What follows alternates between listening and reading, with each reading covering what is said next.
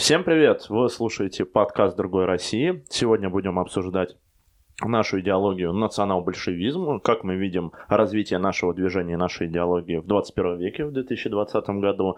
Сегодня с нами в студии Андрей Пулгач, автор многих текстов на партийный паблик. Привет, Андрей. Привет, Миш. Ну что, давай с тобой поговорим о том, что близко нам. Мы на наших подкастах очень часто затрагиваем разные темы про политику, про политические репрессии, про слежку за людьми. Но сейчас поговорим о нашем любимом ОНБ идеологии, о том, как вообще развивалось наше движение и о том, что представляет современный национал-большевизм. Как ты сам считаешь, давай тезисно подойдем, что такое современный НБ? Ну, я, во-первых, скажу вообще сначала для начала о важности идеологических вопросов. Потому что, как я считаю, вообще нужно стратегическое видение, которое, исходя из которого определялись бы тактические цели и задачи. То есть без идеологии нам, собственно говоря, смерть. Ну, собственно, то, что там на самом большевизм зародился в Германии, это все понятно. Но, собственно, конкретно вот данным историческим условиям он имеет отношение малое.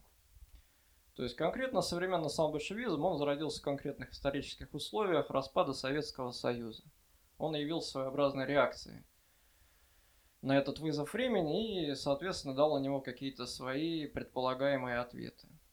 То есть, в принципе, за последние 30 лет эта ситуация, она никоим образом не изменилась. У кого-то есть насчет этого иллюзии.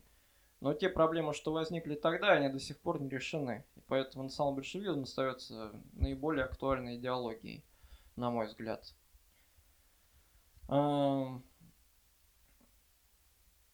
Как ты сам считаешь вообще, ну, ты сказал о том, что современная НБ там с распадом Советского Союза образовалась, то есть это там не стоит читать Агурского, Устрялова, Никиша, или это одно другому не мешает?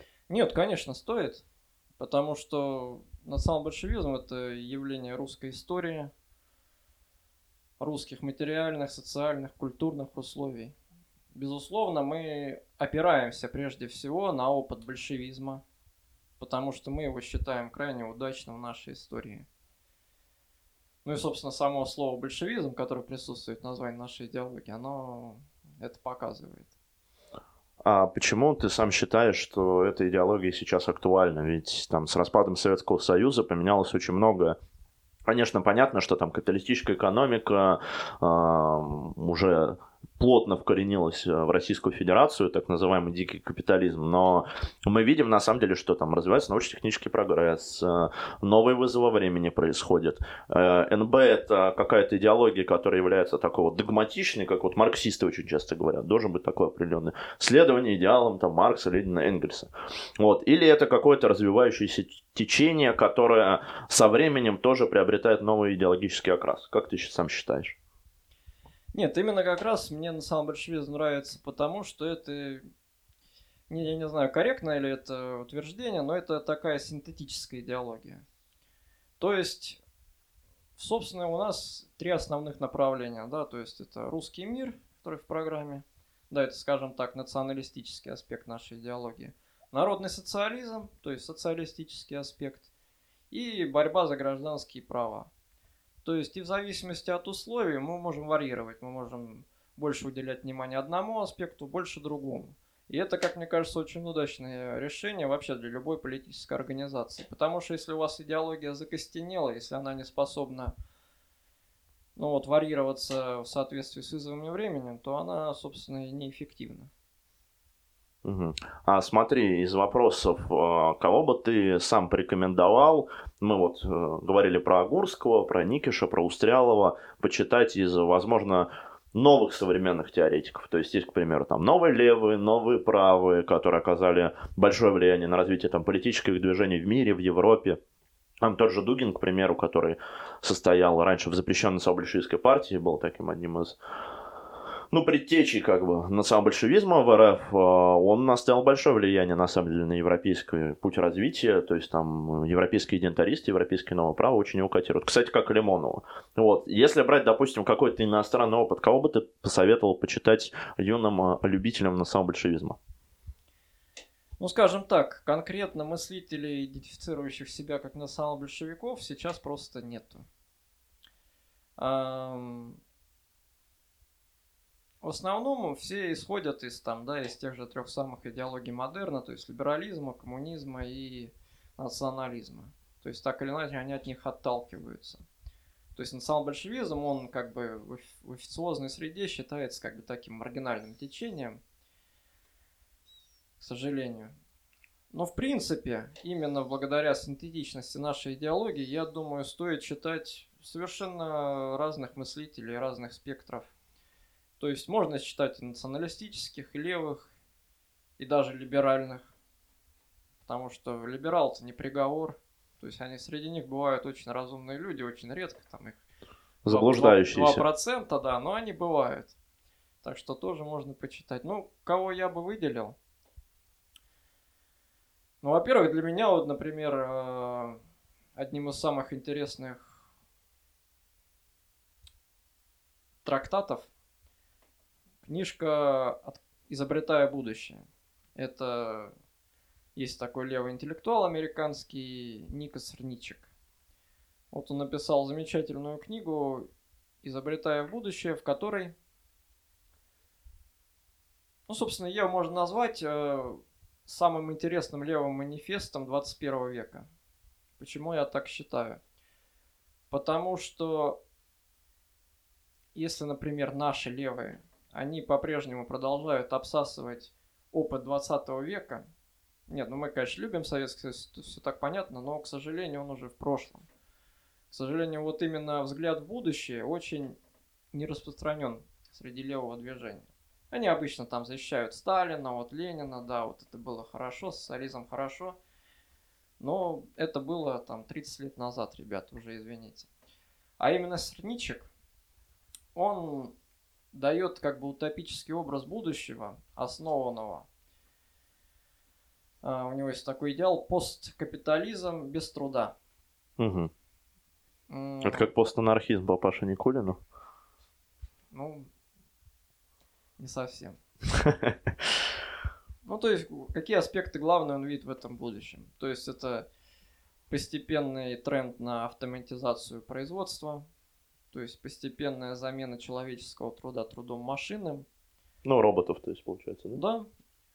А, введение безусловного базового дохода. Причем мне что нравится, он вот эту идею жизни без труда он как бы вторит еще Лимонову, который еще это я Эдичка. Ну, он, правда, на мой взгляд, Лимонов там выступал с таких позиций анархо-индивидуализма, то есть не было еще таких конкретных взглядов. Но он, вот Лимонов, вот он в своем же первом романе уже мечтал о мире, где не нужно будет работать. То есть, ну, он исходил, как я вот поэт, мой труд не нужен ни в Союзе, ни на Западе, а мне там жить на что-то надо. Ну и вот Сорничек, он примерно вот стремится к такому же идеалу. Почему это важно, например, в социальной сфере, вот именно безусловный базовый доход, чем он приоритетнее, например, прогрессивной шкалы налогообложения или даже национализации отраслей промышленности, ну, то есть тем, которые обычно поднимают левые. А, безусловный базовый доход, он сможет а, сместить баланс сил в сторону рабочих именно. Почему так? Потому что, к сожалению, в капиталистическом обществе рабочий, он человек не свободный. Как бы кому-то не хотелось так думать, мы не свободны. Грубо говоря, нам рассказывают, да, там про советский тоталитаризм. Но на самом деле, вот именно капиталистический тоталитаризм, он страшнее. Потому что ты зависишь уже не от какого-то там партийного решения, а грубо говоря, вот ты работаешь, неважно где, на любом рабочем месте, ты зависишь прежде всего от своего начальника. Почему? Потому что ты как существо, ты пришел туда зарабатывать все средства выживания. Ну, собственно, это и есть пролетаризация населения. То есть это человек вынужден продавать свою рабочую силу на рынке и с помощью наемного труда добывать средства к существованию. Но при установлении безусловного базового дохода этот расклад сил кардинально меняется. Потому что если у тебя есть какие-то деньги, на которые ты можешь существовать, ты уже не в полной мере зависишь от работодателя. Ну, логично. Ты можешь быть независимым экономически, можешь э, довольствоваться средствами производства, которые у тебя уже есть по факту. Вот, ты приобретаешь, потому что у тебя есть деньги. Как бы деньги это эквивалент ценности любой, как да, это называется. Конечно. Вот, хорошо, смотри, а вот интересный вопрос, который очень часто задают и там сочувствующие партии, какие-то там новички, которые только приходят, и наши оппоненты, э, и вообще простые на самом деле люди говорят, вот чем ваша идеология, вот она такая непосредственно самая лучшая, почему вы считаете, что ваше мироустройство должно быть Почему вы берете на себя вот это вот право решать? Это же на самом деле очень важный вопрос. Как бы ты вот кратко смог бы объяснить, почему именно наша идеология, она является наиболее прогрессивной, перспективной и на самом деле наиболее жизнеспособной в российских реалиях? Не будем говорить про мир, мы будем говорить именно про Россию, потому что это все-таки русифицированный вариант именно для русскоязычного населения или там бывших граждан Советского Союза. Почему это именно актуально сейчас? Почему именно мы можем э, взять на себя полноту очертания будущего на самом деле. Даже не полноту политической власти, а именно очертания будущего в мире. Да, это хороший вопрос. Ну, для того, чтобы на него ответить, надо сперва очертить вообще наши отличия от других идеологий. То есть мы же себя не идентифицируем полностью ни с левыми, ни с правыми, ни с либералами тем более. Ну, с либерализмом это вообще понятно. Это, на мой взгляд, вообще идиотская идеология, потому что права индивида, так называемые, которые лежат в основе либеральной идеологии, они не понимают того простого факта, что человек, он в принципе не свободен от общества. То есть они хотят освободить человека от всех его идентичностей, национальной, социальной и так далее, прежде всего, которые, собственно, и определяют, что такое человек. Человек не существует в вакууме. Абстрактный индивид – это абстракция, это пустое место. Ну и более того, мы с 91 -го года существуем в рамках либеральной модели, то есть вот эти представления о том, что где-то есть правильный, неправильный капитализм. На самом деле даже либералы не особо понимают, что мы живем в парадигме не просто либеральной, а неолиберальной. То есть эта идеология, она повсеместно распространена с, ну, с 91 -го года того же самого. В Америке она появилась чуть раньше, в 70-е годы. Это был именно идеологический проект, внедренный в умы элиты. Сначала западной, потом советской. Так что все наши беды, скажем так, они именно от неолиберализма и от того, что мы встроились в эту идеологическую и экономическую систему. Далее. А, националисты. А, мы, безусловно, являемся националистами. Ну, там может нас по-разному идентифицировать, типа там мы левые националисты, но тут проблема не в этом, тут проблема в том, что в основном русские националисты, они этнические. То есть это тут банальный какой-то пробел в знаниях, потому что люди просто не могут отличить этнос, понятие этноса, от понятия нации. То есть этническая принадлежность еще не обязательно означает национальную принадлежность. Это очень важный, а, важный момент. Потому что Ру... Россия, она традиционно исторически развивалась как полиэтническая нация. То есть она вмещала в себя множество народностей. А, почему так важен, например, Лимоновский манифест российского национализма, который написан еще там в убийстве Часового в 92 году?